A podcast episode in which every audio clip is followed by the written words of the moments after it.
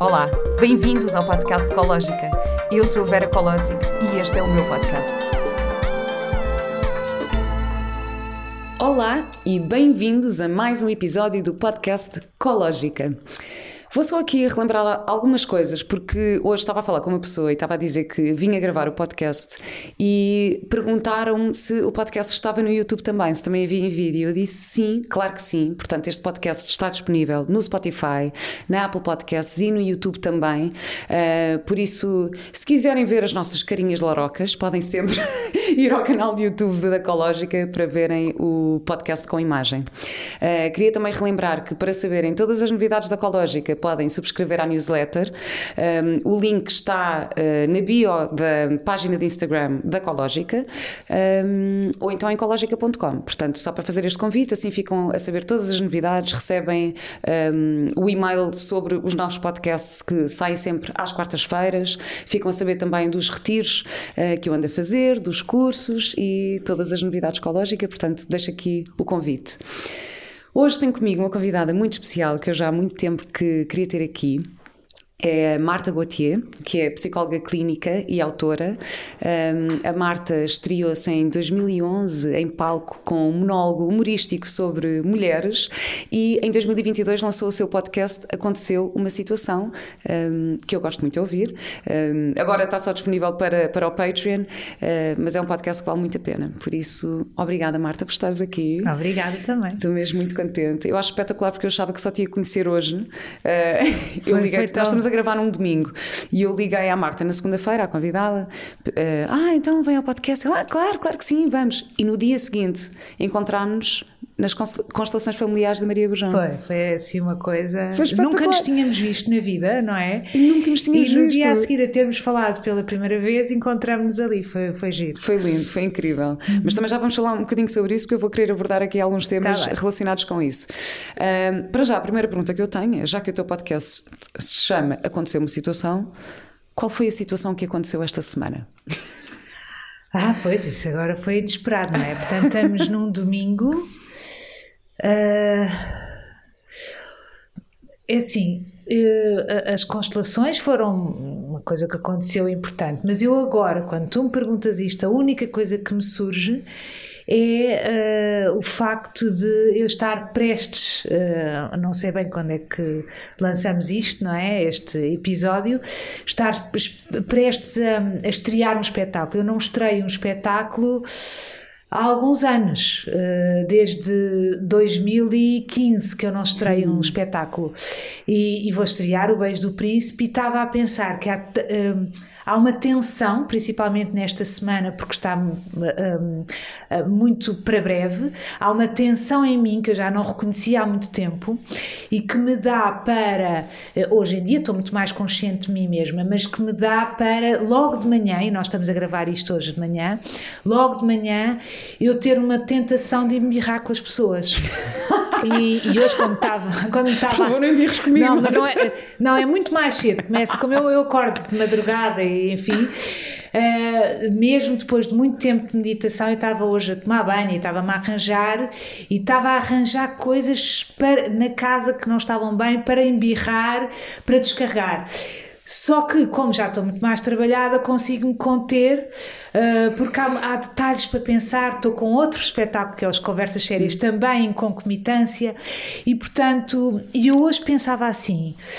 Eu realmente, se eu não, não meditasse tanto e de alguma forma não tivesse, ter, ter, não tivesse uma vida tão espartana, digamos assim, com um, com as minhas rotinas muito uh, rígidas, de alguma hum. forma, e que eu gosto que seja assim, eu não iria aguentar esta pressão. Um, acho que é, uma, é, é, é demasiado, porque eu eu dou consultas e depois, eh, agora, eh, tu sabes um bocadinho já da minha vida, não? É? Eu, eu tenho, desde há três anos que uh, vivo um pouco reclusa e então há três anos que parei os meus espetáculos, parei de orientar retiros, parei de orientar meditações e tudo está a ressurgir de há uns meses para cá. Então, e, e por isso é também que, que o espetáculo se chama O Beijo do Príncipe, porque é como se fosse o, o príncipe que acorda porque me apaixonei há uns meses e, e o príncipe acorda a princesa e eu que estava virada para dentro e que hum. esses três anos foram úteis para para, para, para, olhar com delicadeza e atenção e todo o tempo do mundo para o que se passa dentro de mim.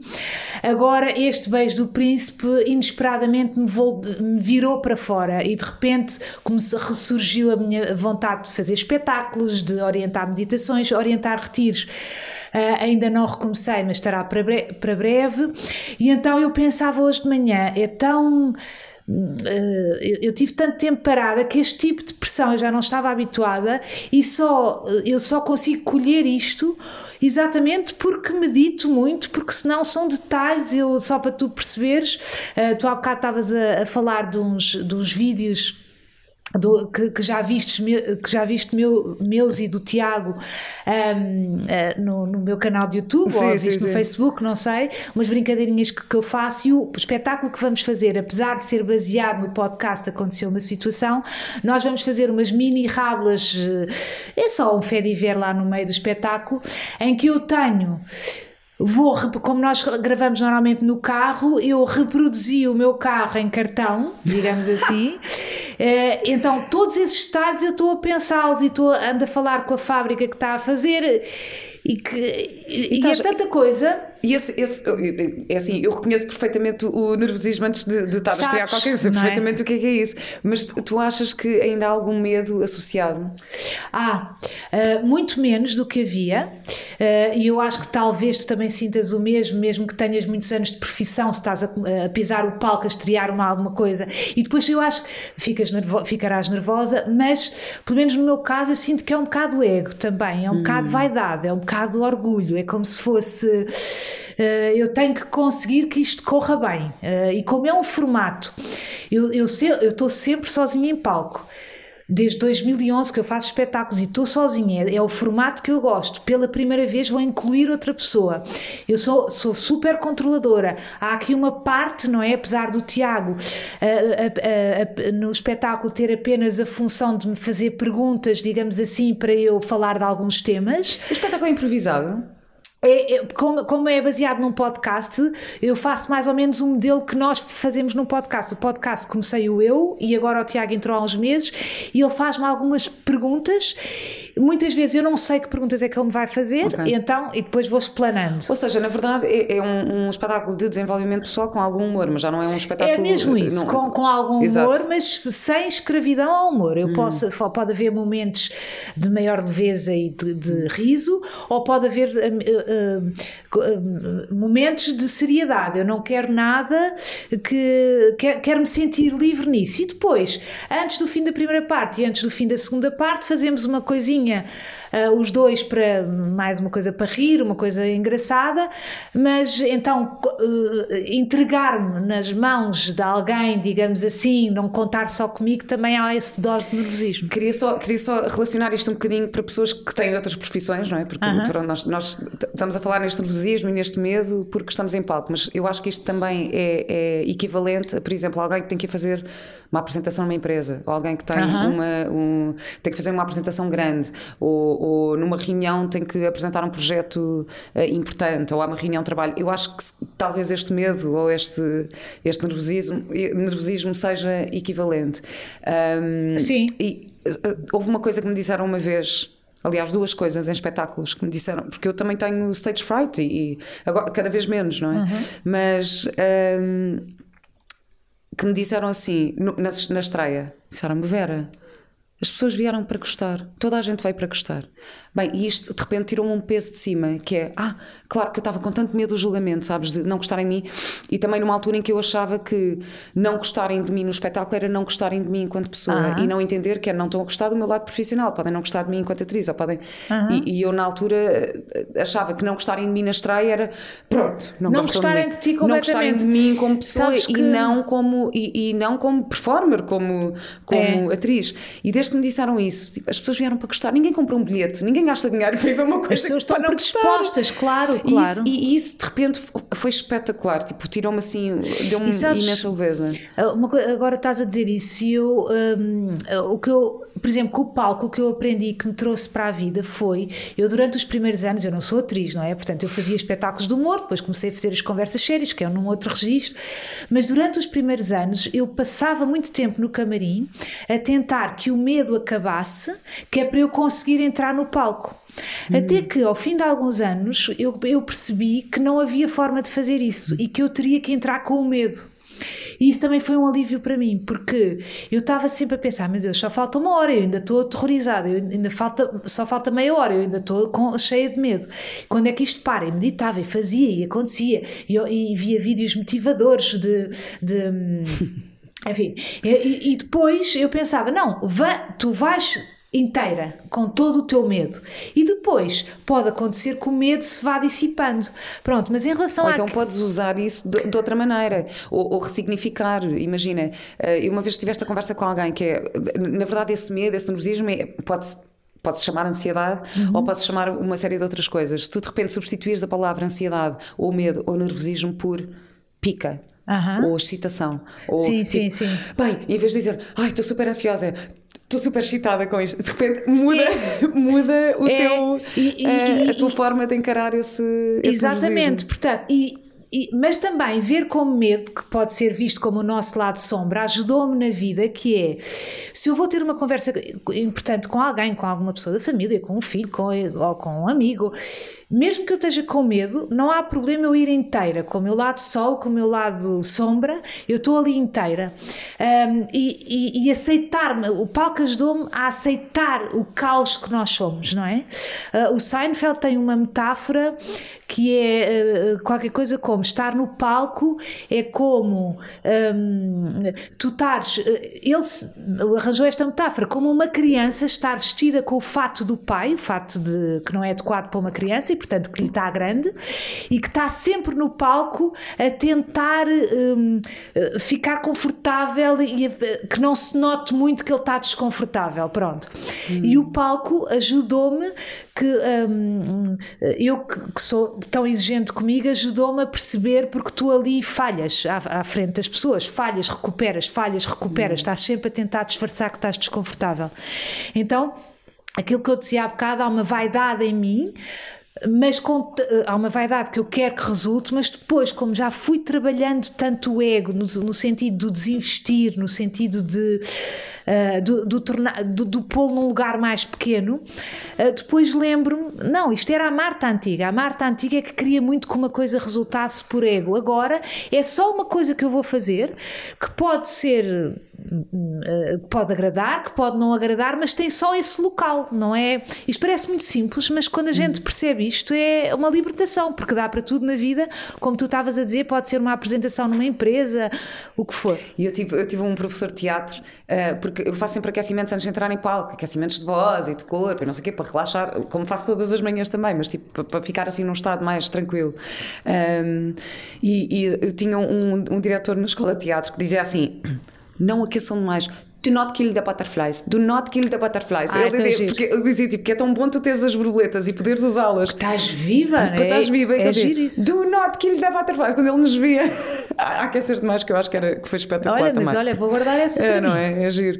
Um, olha, então, queria, queria ir aqui um bocadinho para o tema das constelações familiares, porque Aham. nós acho, acho que por alguma razão nós estávamos as duas juntas, Juntas no lá. grupo da Maria Gurjão. Um, e também já ouvi algum, um bocadinho a parte da tua história e tudo isso, então queria te fazer aqui algumas perguntas sobre isso, também do teu background de psicologia e mesmo da tua experiência. Um, qual é que tu achas que é, que é a influência das nossas famílias naquilo que nós somos? Então, aquilo que eu acho é. ah, há uma frase que se diz e com a qual eu não concordo, ah, que é que, que a criança é o pai do adulto. Ou seja, porque isso tornar-nos-ia reféns daquilo que nos- da nossa história, daquilo que nos aconteceu na infância. Eu sou psicóloga, portanto atendo pacientes e venho de uma escola muito clássica, venho do ISPA, que é altamente freudiana e que vê a infância como realmente um, o, o, nosso comando para o resto da vida. Mas nós sabemos também que a psicologia vai modernizando, que nós psicólogos, mesmo tendo vindo dessas escolas, nós vamos somando a isso as novas áreas, vamos tendo uma visão holística, enfim. Então, cada vez mais, eu acho, porque, só para lembrar, nós somos seres divinos a ter uma experiência humana. E não o contrário, nós não somos seres humanos que de vez em quando têm experiências divinas. Então, sendo assim, eu às vezes até, para quem nos está a ver no YouTube, só dizer que vou fazer aqui uma metáfora com as mãos, mas quem não está a ver também eu, eu vou tentar explicar bem, normal. Então, imagina, isto é a parte divina e esta é a parte humana. Imagina, está é como se estivesse junto aqui, portanto, nós vamos fazendo as nossas coisas. Eu acordo de manhã, faço, aconteço, hum. tenho a minha história, mas esta é a minha parte divina que permeia tudo. Isto, perto disto, é um detalhe. Portanto, a minha parte humana, perto da minha parte divina, é um detalhe. Então, uh, quanto mais nós vamos trabalhando a nossa. vamos partindo pedra das nossas dores, porque repara, quando tu, todos somos traumatizados, não é? Logo o nascimento, o nascer, já é o primeiro trauma que nós temos, o sair da barriga da mãe, e a partir daqui, uma vez que uh, uh, o, o, amor humano é limitado, não é? Nós somos limitados, não é? Uh, o amor também, de certa forma, é limitado, pelo menos aparentemente, então todos somos, temos os nossos traumas. Quando nós não trabalhamos os nossos traumas, é mais uh, provável que nós uh, sejamos reféns da história que nos aconteceu, porque eu estou a mover-me segundo as minhas dores e, portanto, comporto-me na vida e atraio segundo aquilo que eu não entendi, que eu não transcendi. Portanto, se eu não fiz ainda a alquimia de transformar a dor em amor, eu sou mais uh, escravo da minha história. Mas estás a falar da história pronto, eu vou ter que perguntar isto. Estás a falar de vidas passadas ou desta história? Não, desta, desta. Ou Agora seja, estou a falar desta. Tu acreditas que, mas acreditas que a criança, quando nasce, nós, quando nascemos, somos uma tela em branco? Uh, acredito que em termos divinos somos uma tela em branco e depois com a história, com as coisas que nos vão acontecer, uh, que nos vão acontecendo e que nós escolhemos, porque eu acredito que nós escolhemos os nossos pais, escolhemos as uhum. circunstâncias em que nascemos, que vimos com coisas para trabalhar, que já traba umas que já não precisamos trabalhar porque já trabalhámos noutras vidas, enfim, pronto. E a partir daqui, porque a tua pergunta foi, nós somos, como é que tu disseste? Nós... Eu, eu perguntei uh, qual é a influência das nossas famílias naquilo que nós Pronto, somos. então é isso. A partir do momento em que uh, as coisas que nos acontecem da nossa família, um, uh, ah, nós vamos ficando. Quanto mais nós trabalhamos isso, quanto mais fazemos aquela alquimia, mais livres da nossa história e da, da, da, da nossa família nós vamos ficando. A jornada do herói acontece a partir do momento em que tu, tu tens que estar disponível para desiludir. Olha, a Maria Gurjão fala muito disto uhum. também. Tens que estar disponível para desiludir a tua família. Tu só fazes a, a jornada do herói quando tu, tu, de certa forma, tu segues uma verdade que está, que está a vibrar dentro de ti e que muitas vezes não é de acordo com a, com a, não é? Mas a tua verdade pode não desiludir a tua família. Podes, podes ter uma verdade que seja pois, compatível. O chavão diz assim mas, hum, como é que eu hei de dizer? Por exemplo, no meu caso, uh, foi inevitável desiludir. Uh, no sentido em que um, eu, quando estava grávida do, do, do meu terceiro filho, que tem agora 10 anos, eu anunciei, disse, escrevi uma mensagem a toda a família e amigos dizendo que não iria mais a, a festas de anos, que eu não iria mais. Uh, eu precisava mesmo, depois de anos, ocupar-me, a tentar ser a filha perfeita, a irmã perfeita, a sobrinha perfeita e chegar a tudo mesmo que os outros pudessem não considerar, só eu sei o que eu me esforçava para tal, por vaidade também, por ego.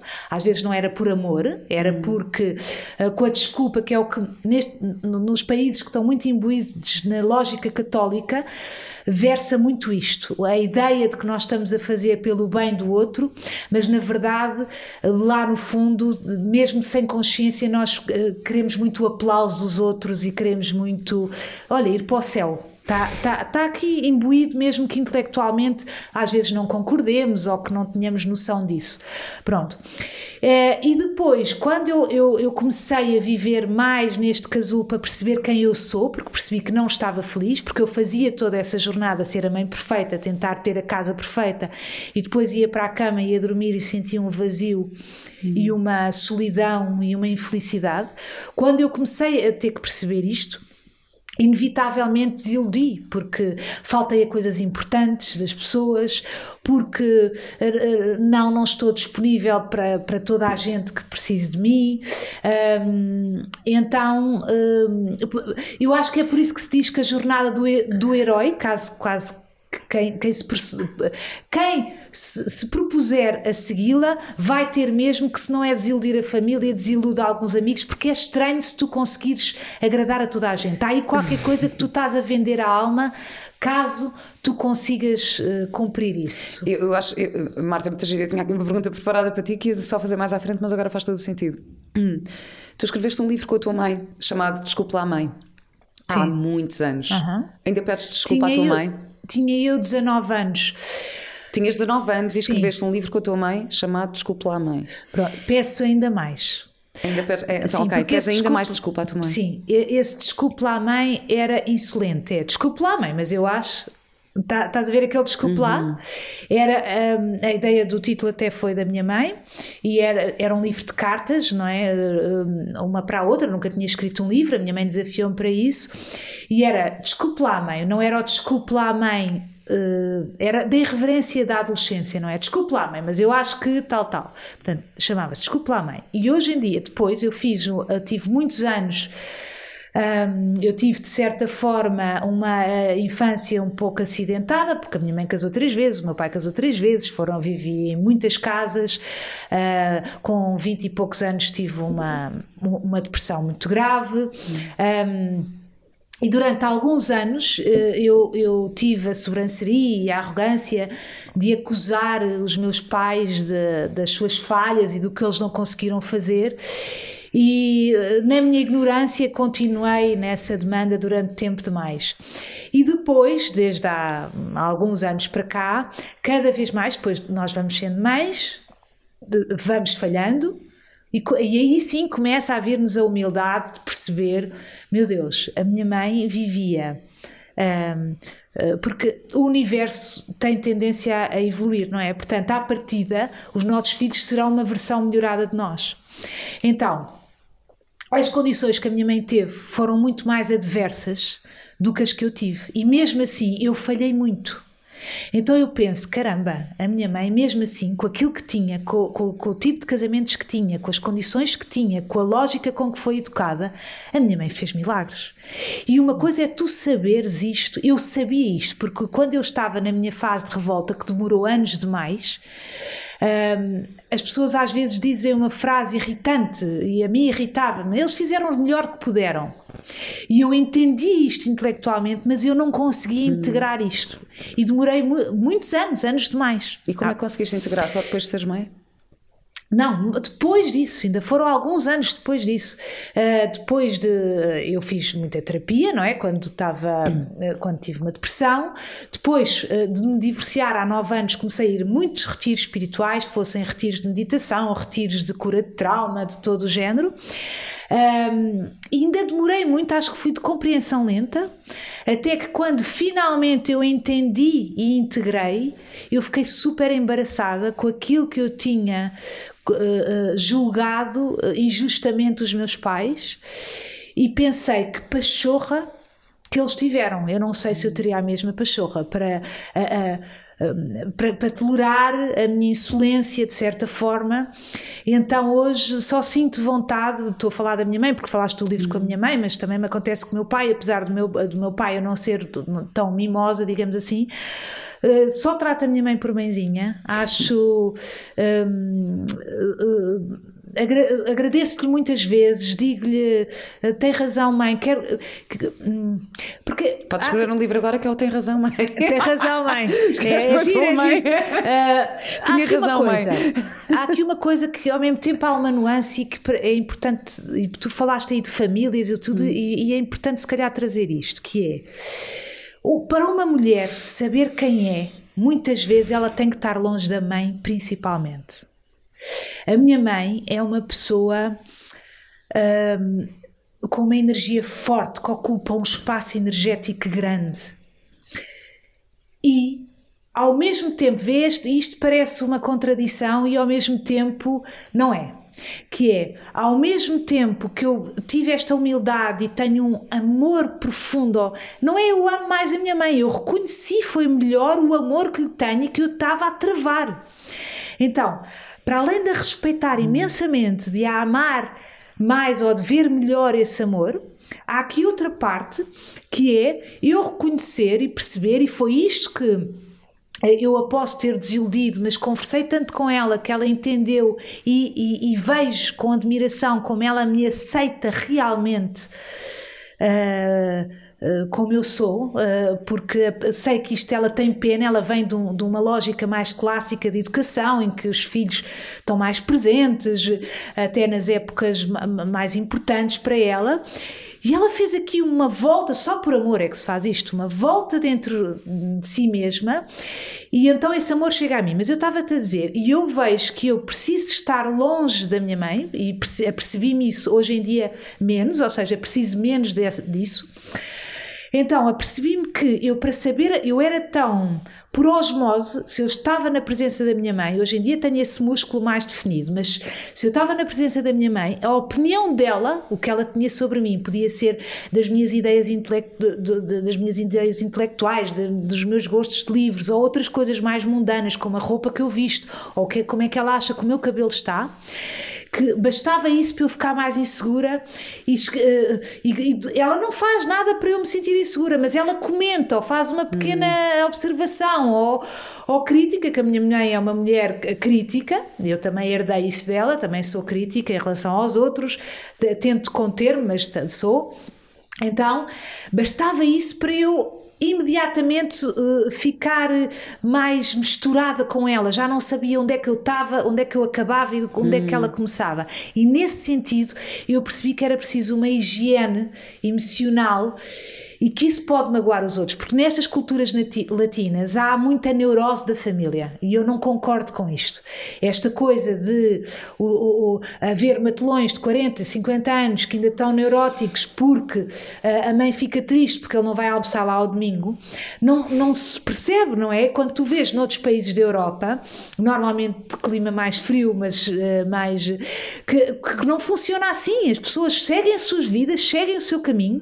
Um, uma coisa uh, gira que é os pais, uma, uma frase gira é que os pais são pais do nosso corpo, mas não são pais da nossa alma. E portanto, nós muitas vezes o nosso caminho não tem a ver com a nossa família. Então, um, quando eu escrevi essa uh, mensagem há uns anos, eu disse: se conseguirem, acreditem no meu amor, mesmo que eu não esteja presente. Uhum. Não, a presença, esta coisa da presença ser igual ao amor. Há aquela frase diz assim: Sim. quem ama está. E eu acho que quem ama está onde sente que deve estar e que o outro não vai duvidar desse amor constantemente. Também há aquela frase que é amor é liberdade. Amor é liberdade. Portanto, eh, eh, se, tu, eh, se nos amamos, também vais ficar feliz por me ver livre. Exatamente. E eu também vou ficar feliz por te ver livre. Exatamente. E aquela coisa, o conceito de amizade aqui que está cheio de, nas frases de Facebooks e afins, que a amizade, o amigo é aquele que está às três da manhã, se não, não sei o quê. Essa coisa de ou estás hum. comigo ou estás com contra mim. Então a amizade transcende tanto isso.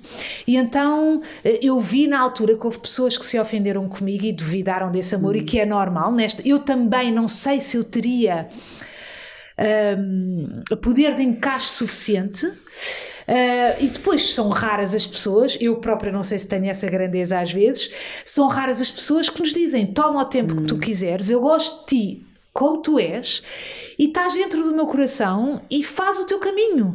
E, e, e, isto é tão bonito e tão comovente mas desafiador também porque ah, e o, vínculo, dizer... e o vínculo emocional muitas vezes não é feito por essa presença sei lá, nos eventos familiares ou, ou, ou seja, o vínculo eh, e, a conexão vai muito mais para além disso é muito, muito mais, mais tipo, para além eh, tu, tu consegues ver-me se tu me vires, eu vou, vou sentir um vínculo mais forte contigo. Exatamente. Mais do que uh, ir por, ah, não, agora tenho de ir ao almoço de família, não sei do quê. E que agora nem é justo para a pessoa, porque tu estares a ir por, uh, em esforço, sentes essa energia e, essa, hum. e, a outra pessoa vai sentir. E olha que eu tenho estas teorias, mas eu aplico-as. Aplico-as. Ah, por exemplo, em relação aos meus filhos, uh, já houve uma altura em que eu lhes disse durante a vossa vida, as pessoas vão estar sempre a insistir sobre aquilo que vocês deviam fazer com a vossa vida.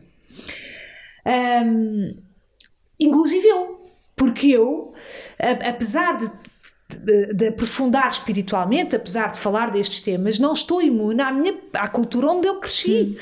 Então. Uh, é natural que eu muitas vezes tente que vocês pensem, pensem como eu, que se vistam de acordo com aquilo que eu acho. E claro que enquanto os filhos vivem na nossa casa, há padrões que se têm que. Eh, nós temos que nos reger mais ou menos pelos mesmos padrões. Mas o que eu lhes queria dizer era: sigam o que está dentro, o que vibra entre, vo, dentro de vocês, mesmo que vão inclusivamente contra mim. Porque na verdade, e foi uma coisa que eu descobri, o que os nossos pais querem realmente é que nós consigamos seguir aquilo que acreditamos, mesmo que vamos contra eles, porque mesmo que uh, uh, eu não quero pôr a minha mãe ou a mãe de alguém diga assim, mas como é que tu fazes, mesmo eu vejo, eu atendo pessoas em psicologia há 23 anos, portanto eu vejo que mesmo os pais que dizem aos filhos uh, não, tu não devias fazer isto, não sei o quê, secretamente alegram-se por eles terem pulso por eles, inclusivamente, os vingarem a eles. Eles que não conseguiram muito, eles que muitas vezes, eles pais que muitas vezes se acobardaram de hum, seguir a, a sua própria crença e as suas próprias, aquilo que acreditavam, veem nos filhos, caramba, ele está a ser capaz, ele é capaz, inclusive, de me enfrentar e eu achava, e eu sou dura de roer. Então a gente pode ralhar com eles, digamos assim, mas que secretamente os pais querem mesmo, nós queremos mesmo que os filhos sejam felizes, mesmo que isso implique estarem às vezes longe de nós, às vezes não concordarem connosco, às vezes, estás a perceber? E essa força que se quer. Isso é tão engraçado estás a dizer isso, porque eu às vezes penso, imagina, uh, uh, conflitos ou falta de reconhecimento que eu possa sentir do lado da minha mãe, às vezes aquilo que eu sinto é eu, na verdade, estou a fazer, estou a ter coragem para fazer aquilo que ela não teve coragem de fazer. Sim. Sabes? E às vezes sinto que é isso que pode também, eh, essa projeção pode revoltar os pais, que é, mas ao mesmo tempo dar uh, imenso orgulho, Sim. imenso. Sabes? E, e uma vez, isso lembrou-me uma coisa que é, uma vez eu escrevi uma carta à minha mãe em que lhe disse é, é a força, o ela ser crítica. Eu, eu pedi ter uma mãe assim, tão crítica e tão. Para, porque quanto mais ela fosse, se ela fosse mole ou fosse mais fácil levá-la, ou se ela não fizesse, me fizesse tanta frente àquilo que eu sou, eu não teria tido a oportunidade de exercitar tanto este hum. músculo. E ela acho... acordou a minha rebeldia no bom sentido e, portanto, eu precisei disto. E eu acho super bonita a questão de vocês comunicarem por cartas, porque às vezes a escrever nós conseguimos refletir e expressar-nos é. de uma forma mais mais honesta. Uma, acho isso super bonito. Isso é uma ferramenta incrível de, é, de comunicar com familiares por carta, em vez de, sei Sim. lá, às vezes os telefonemas, as mensagens e não sei o quê, não é Mas bem. Mas atenção, se a pessoa souber hum, escrever no sentido de pôr o tom certo, porque às vezes tu aproveitas a carta para pôres ali amarguras e coisas que na presença eh, te encolhes. Mas, mas na verdade também podes usar esse meio para, para se calhar expores uma vulnerabilidade que não tens coragem de mostrar Aí, a falar. Exatamente. E depois o exercício também que nos é pedido na vida é que tu também o consigas fazer depois frente a frente, porque hum. isso também, tu, imagina, treinas por carta, que é mais fácil, se conseguires na carta não teres, não ires para a vítima, não ires para o azedume, que é difícil em carta, porque que quando tu estás frente a frente com o outro, o olhar do outro vai-te balizando de onde é que tu estás a vir e na carta não tens isso, mas se tu souberes escrever nesse tom, tu depois, quando treinares o frente a frente, já, já pode ser mais fácil, uhum. mas é bom que tu treines, porque a vida está sempre a exigir que tu mostres a cara, que tu digas, pode ser a senhora do pão, pode ser agora hoje quando te encontrei ali na recepção do hotel, pode ser Estou aqui. Mas eu, eu, acho que pode ser uma ferramenta super útil. Mesmo escrever cartas a ti próprio. Escrever cartas a ti próprio também é. É, e sabes porque é que eu disse isso? Porque eu já escrevi seis livros, não é? Uh, e hoje temos aqui o Ai, último. Aqui Sim, um uh, já escrevi seis livros e eu muitas vezes usei a escrita ah, para fugir de algumas coisas e, portanto, uh, dar a. Por exemplo. Hum, o meu encontro na recepção contigo no hotel é muito mais difícil do que estar aqui porque estou a, encarnar uma coisa que eu sei o que é que quer dizer. O estar ali, estamos a, eu fico mais tímida, vou mais. Para, então eu faço sempre o exercício de não te escondas atrás do Imaginem no grupo de constelações de Maria Gurgel. Imaginem, exatamente. é muito bom. Um, foi, foi um encontro incrível. Mas olha, e eu queria voltar aqui um bocadinho atrás, porque tu tocaste no assunto da depressão e já passaste por isso, uhum. e eu uhum. acho que isto é um. É um é, é, é, tão comum, é, muito, é mais comum do que aquilo uh, que, que, que se quer, não é? Sim. Tipo, é mesmo. E, e, por isso gostava de entrar um bocadinho aqui para também uh, partilhares a tua experiência e para saber como é que podemos ajudar ou como é que podemos uh, de alguma forma contribuir para, que, para, para a redução deste problema à nossa volta ou em nós. Uh, mas a primeira pergunta que eu tenho para ti e estávamos a falar da questão da criança e, e, e, da perspectiva da criança também. É que histórias é que tu te contavas a ti própria que te levaram a uma depressão? Ah, então, hum, eu acho que eu, eu, eu, no meu caso, eu ia muito para a vítima. A hum. vítima. Eu acho que o que aconteceu na minha infância, eu como criança escolhi, porque as crianças também são corresponsáveis da sua história Uh, e é por essa razão, muitas vezes, que tu encontras dois irmãos uh, em que uh, aquela coisa de se dizer, não, são, eu fui a mesma mãe, não és, tu não és a mesma mãe para os teus filhos, tu és uma mãe para um filho, és assim, para outro és assim, para outro és assado. Porquê? Porque o que é que ele te dá e o que é que ele acorda em ti. Portanto, há aqui uma sinergia. Pronto.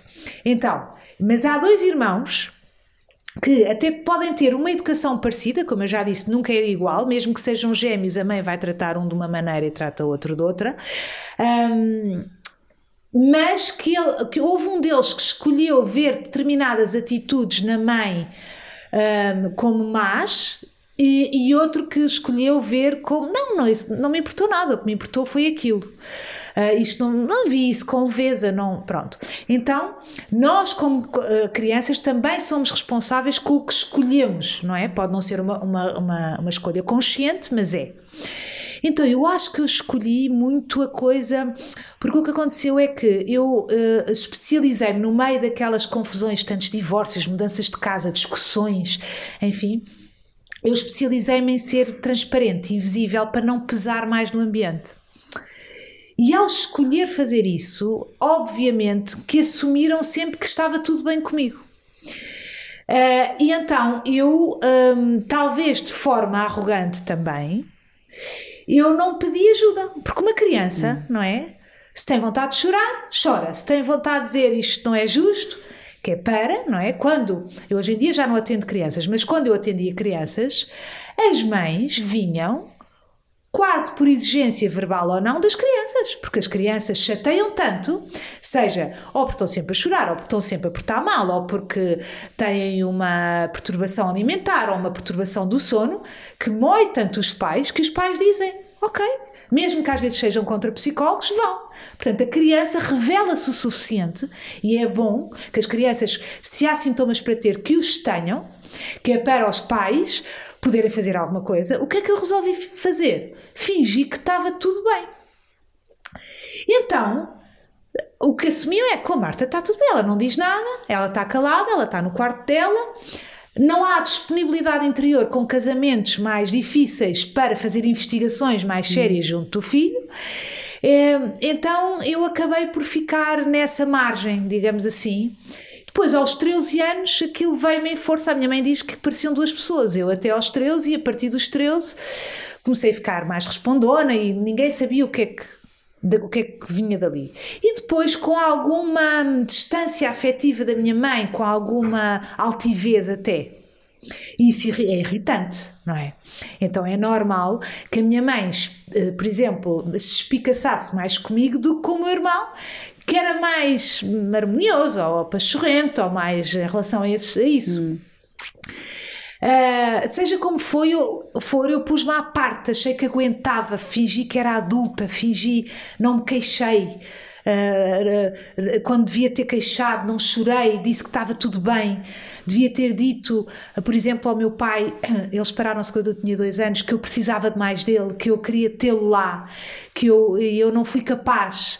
Uh, eu vejo agora miúdas, eu, eu acho que esta geração é muito mais rica que a nossa, muito mais verdadeira. Geração os miúdos, estou a falar.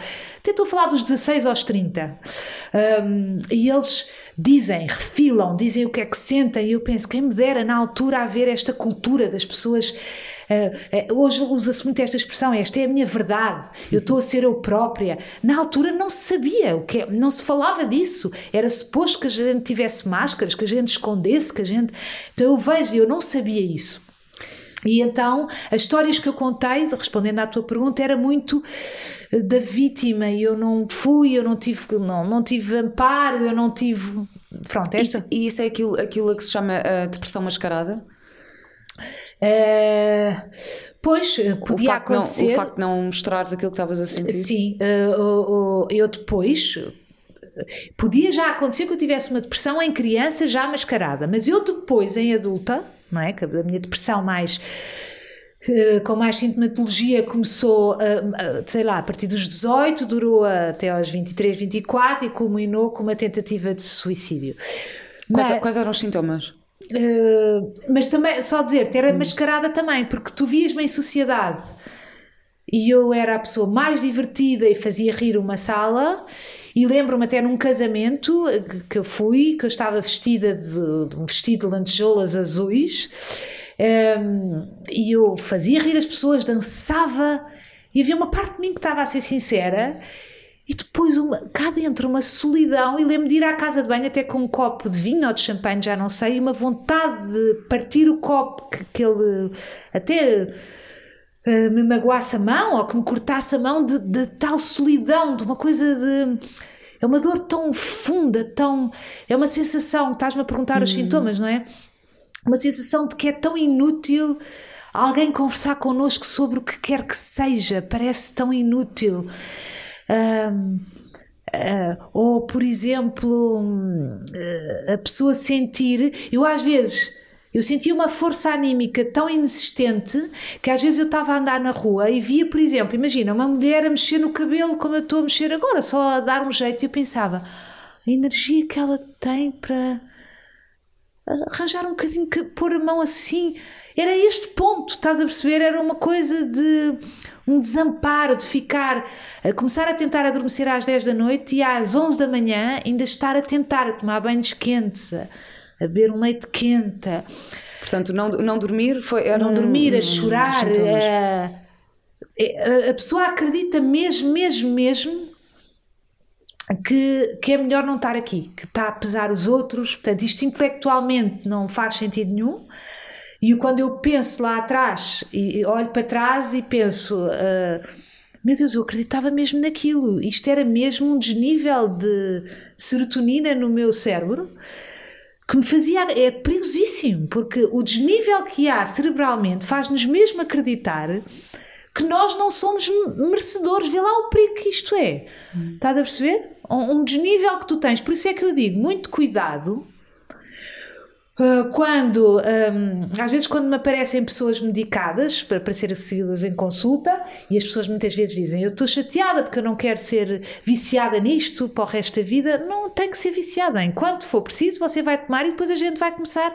Ah, eu vou, vou mandá-lo ao seu médico para começarmos a fazer o desmame, porque a gente vai curar a raiz disto. Mas há outras que uh, às vezes as pessoas vêm com depressões, mas que não é preciso medicação. Hum. Portanto, é preciso, a gente sente, um psicólogo sente quando é que nós podemos trabalhar e ficamos atentos para ver quando é que é preciso. E há outras pessoas que não é possível e por isso essa coisa de um, esta coisa uh, muito acérrima contra a medicação pode ser perigosa, porque há casos em que a pessoa tem mesmo que dizer claro. assim você tem que ir amanhã procurar um psiquiatra, começa a tomar uma coisinha para essas ideias atenuarem um bocadinho. A gente nivela os seus níveis, níveis cerebrais de, de hormonas e aí porque senão para já nem dá para trabalhar. A pessoa está sempre a chorar e a, e, e a pensar que quer morrer todos os dias. Mas é possível também o sintoma ser uh, uma apatia em vez de um choro.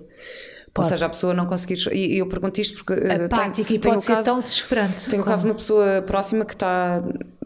Ou seja, eu estou a reconhecer que está eh, a começar a entrar num, num possivelmente numa depressão, e, e, o primeiro sintoma que está assim a ser super óbvio é o não conseguir dormir. Pronto. Uhum. E, e, eu disse, pronto, e aconselhei isso, de ir a um psiquiatra e não sei o quê, e a partir do momento em que tipo, toma, toma uma coisa e a primeira noite que dorme é logo.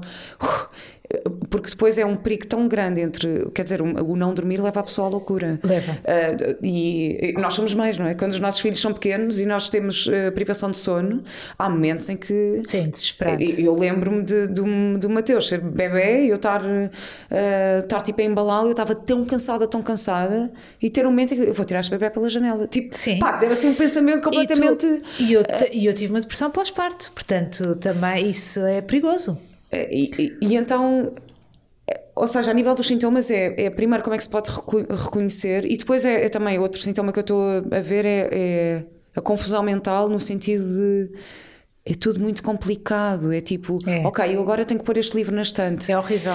Epá, mas eu agora. Como é que eu agora vou pôr este livro na estante? É, é, é isso. Isto, é. isto, tu reconheces isto? Sim, sim, sim, sim. A pessoa só de ter que fazer um telefonema ou, ou mandar uma mensagem a pessoa pensa assim, mas como é que eu vou fazer isto agora? Eu não... tu, e, e, pior, porque não é compreendida à volta, porque te chamam preguiçosa. Pronto, porque... exatamente. E eu queria te perguntar isso: que é para quem está à volta, como é que podemos ajudar? Porque há muito aquela coisa do ah, não penses nisso, oh pá, é possível, eu vou-te ajudar a estacionar. Pá, mas é quando, quando uma pessoa está nesse estado e tem um desequilíbrio químico desse, uh, a esse nível qual é a melhor forma das pessoas à volta conseguirem ajudar uhum. e evitar que, que, que, venham a acontecer coisas piores, como, como tu tiveste, não é? Que tiveste pensamentos suicídios, tiveste uma tentativa então, de suicídio. duas coisas que é, às vezes as pessoas não querem ser ajudadas, as pessoas estão nessa hum. situação. Hum. E infelizmente às vezes nós temos que respeitar. Porque a pessoa. Tu querias ou não querias? Uh, eu queria e portanto procurava, eu era daquelas que procuravam, quero um psiquiatra, quero, experimentei uh, psicoterapia, psicanálise, enfim, pronto. Mas há pessoas que não, não estão e precisam de, e delas têm que ir mais fundo. As pessoas às vezes têm que tocar ali num fundo. Depois, se a pessoa quiser ser ajudada, nós também temos que ver o nível de compreensão e de. Hum, e de, um, de aprofundamento espiritual que essa pessoa tem. Porque muitas vezes, for uma pessoa de, de, de mais clássica, digamos assim, de.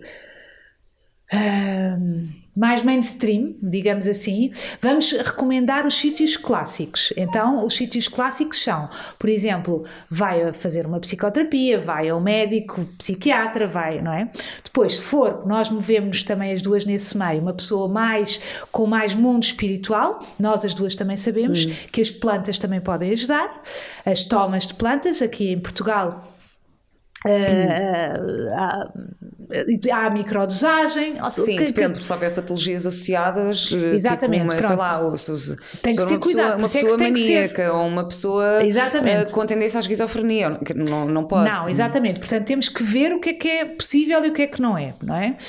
Um, e pronto, e tentar ser útil a essa pessoa, uh, mas aquela coisa de. Eu, eu gosto de dar este conselho. Haja como. A, às vezes digo às pessoas: haja como a formiguinha, mesmo. Porque é do, são dois mundos, Vera. Hum. Porque tu, cá dentro, tu podes estar a achar que vais. que, que não vales nada, que vais morrer, mas. Há uma parte, há o teu eu superior que pode ver que aquilo é uma distorção. Muitas vezes nós conseguimos observarmos a nós mesmos e dizer assim: eu acordo, eu, por exemplo, acontece-me, eu não estou deprimida, não é? Mas eu, acontece-me, todos temos dias maus, porque é diferente de uma depressão, mas imagina, eu vejo, Uh, uh, eu estou a ter maus pensamentos de manhã quando os maus pensamentos me vêm mais, não é? Então, vêm maus pensamentos, mas há um eu superior, uma parte de mim, que se consegue observar e diz: Eu sei que isto é mentira, que a partir daqui a duas horas isto começa-se a dissipar. Então é melhor eu não dar muita confiança a isto que se está a passar. Então o que é que eu faço?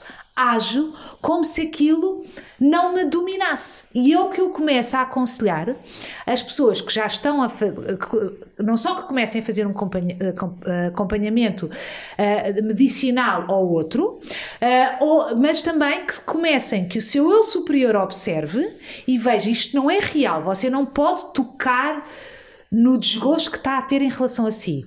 Esses pensamentos todos negativos é só um, uma energia, não consegue palpar. E depois com, continua a fazer as coisas como uma formiguinha, formiguinha, sabes? A formiguinha, tu observas a formiga e ela vai com um pauzinho muito pequenino, tem uma missão dela. E a gente olha para a formiga e pensa assim: mas só com este bocadinho não vais fazer a diferença.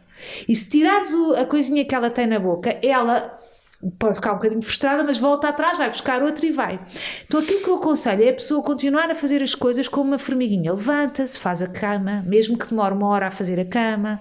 Depois tem que ir, estou a inventar tem que ir à Segurança Social, verte-se, quer morrer, porque pensa como é que eu agora vou enfrentar a senhora da Segurança Social, as perguntas que eu tenho que fazer.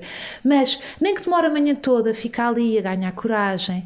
Um, depois come, vai comer uma coisinha uh, que lhe faça mais ou menos bem, não tem que ser, porque às vezes a pessoa, quando está nesse muito lower self, portanto no eu inferior, só quer comidas que lhe fazem mal. Mas de vez em quando eu aconselho uma refeição por dia que seja mais ou menos um legumezinho ao outro. E para quem, para quem está de fora, achas que, que pode ser útil respeitar esse ritmo? Pois, é isso. Portanto, ao mesmo tempo que tu dizes uh, que tu compreendes e não estás a acusar a pessoa de preguiçosa, tu tens que picá-la um bocadinho para fazer. Hum. Não, manda a tua mensagem, vá. Então eu ajudo-te, mando esta, mas tu mandas esta. E pode, pode parecer coisas pequeninas, mas a pessoa que se conseguir mandar já ganha um bocadinho de autoestima. Eu consegui mandar isto. Agora vais, não sei a proximidade, mas independente da nossa proximidade, imagina que tu vives com a pessoa, ou imagina que é uma pessoa que está contigo todos os dias. Não, mas agora vais, ok, a isto podes não ir, mas a isto vamos fazer isto. Imagina que trabalhas com a pessoa. Não, este texto consegues passar. Estás a perceber? E a pessoa vai fazendo, enquanto se está a tratar, vai, acorda um bocadinho cedo, sim, vamos. Vai cheio de neuras, que apática ou a chorar, a tomar banho, mas toma o seu banhinho, estás a perceber? E tudo isto em conjunto vai criando uma metamorfose. Bem, Marta, uh, super obrigada pela tua partilha também e pelo teu, pelo teu ponto de vista. Nós já estamos mas aqui. Eu queria só dar uma palavrinha do livro e do espetáculo. Claro, não, não, claro que sim, estamos aqui a chegar ao fim, mas para ter esse tempo. Uh, depois ainda vamos continuar aqui a conversa para patrons, Patreon. só para patrons, só para, para os patronos. Portanto, se fores patrono, ainda nos vais ouvir aqui mais um, mais um bocadinho. Um, mas sim, quero que fales então do espetáculo e do livro que acabaste de lançar. Exatamente, então. O espetáculo é. as sessões de janeiro já estão esgotadas, mas há duas datas para fevereiro, uh, para já. Depois também tenho Conversas Sérias, que para já também está esgotado, mas fiquem atentos no meu Facebook, conseguem ver uh, outras datas que eu possa abrir. E em relação ao livro, o livro, uh, eu sei que se diz muitas vezes isto, mas eu sinto mesmo isto. É o meu livro, eu já não escrevi há 10 anos, achei que nunca mais ia escrever um livro. A minha editora convenceu-me a fazer uma compilação de textos uh, que eu já escrevia desde 2016 no Facebook e noutros sítios, e eu trabalhei esses textos e porquê que é o, mais, livro mais importante para mim até hoje? Porque é o único testemunho que eu tenho, porque Uh, há nove anos divorciei-me e foi quando eu comecei com este caminho espiritual de forma mais séria e de investigação interior. E este uh, é, é, o único testemunho que eu tenho deste processo que eu passei, que foi muitas vezes uh, convulso e sofrido. De olhar para dentro, de deixar de ter medo, não é? Porque nós todos recorremos a muletas para não sentir o que está aqui dentro amuletas, seja comidas, compras, tudo o que a sociedade ocidental nos oferece, diversões e de, de dispersões, eu usei como batota para não olhar para dentro. E este livro é, é essa, esse ganhar de. Uh, ganhar de intimidade, esse flerte que comecei comigo mesma, até chegar ao a, a, a este sítio que se chama Um Lugar Tranquilo, que é como se chama o livro. Que lindo, Marta, muito obrigada. Um, tu não tens Instagram, mas podemos seguir-te no Facebook, É tens verdade. a página de Facebook. Ou então, como eu não tenho Ou no teu Instagram, canal de YouTube. No, no canal de YouTube que se chama Marta Gauthier, mas como há pessoas que não têm Facebook, eu costumo dar um, um e-mail que é inscrições, Mar, inscrições sem tilde e sem cedilha, Marta Gauthier, portanto, inscrições Marta Gauthier, tudo pegado, arroba gmail.com. Às vezes, se quiserem perguntar informação sobre as meditações que eu dou, onde é que são, como é que se passa e outras coisinhas que eu possa fazer, está bem? Boa, muito obrigada, Marta. E agora a última pergunta de sempre, que é qual é a tua ecológica de vida? Ahm, eu acho que quando tu me perguntas isso tem a ver com se eu conseguir, que é o que eu tenho, a, a que me tenho dedicado nos últimos anos, se eu conseguir eh, ter hábitos cada vez mais simples, quanto mais simples, eh, como sabes, o, maior luxo eh, não é dinheiro, é tempo. E portanto, estas duas coisas, ter tempo que é eu tenho eu dou um número limitado de consultas por dia para ter tempo uh, para as minhas meditações, para não fazer nada, para conseguir se lançar um espetáculo, conseguir ter tempo e dedicação e amor para fazê-lo, para pensar nos detalhes. Portanto, tempo e a vida simples e se eu conseguir, eu já percebi que se eu conseguir alimentar-me bem, meditar, uh, dormir, eu preciso de 5, 6 horas, pelo menos, um, dormir a minha cesta, eu fico espiritualmente mais evoluída, eu fico mais focada, eu fico mais evoluída. Então, essa é a minha ecológica de vida. Obrigada, Marta. Obrigada. também.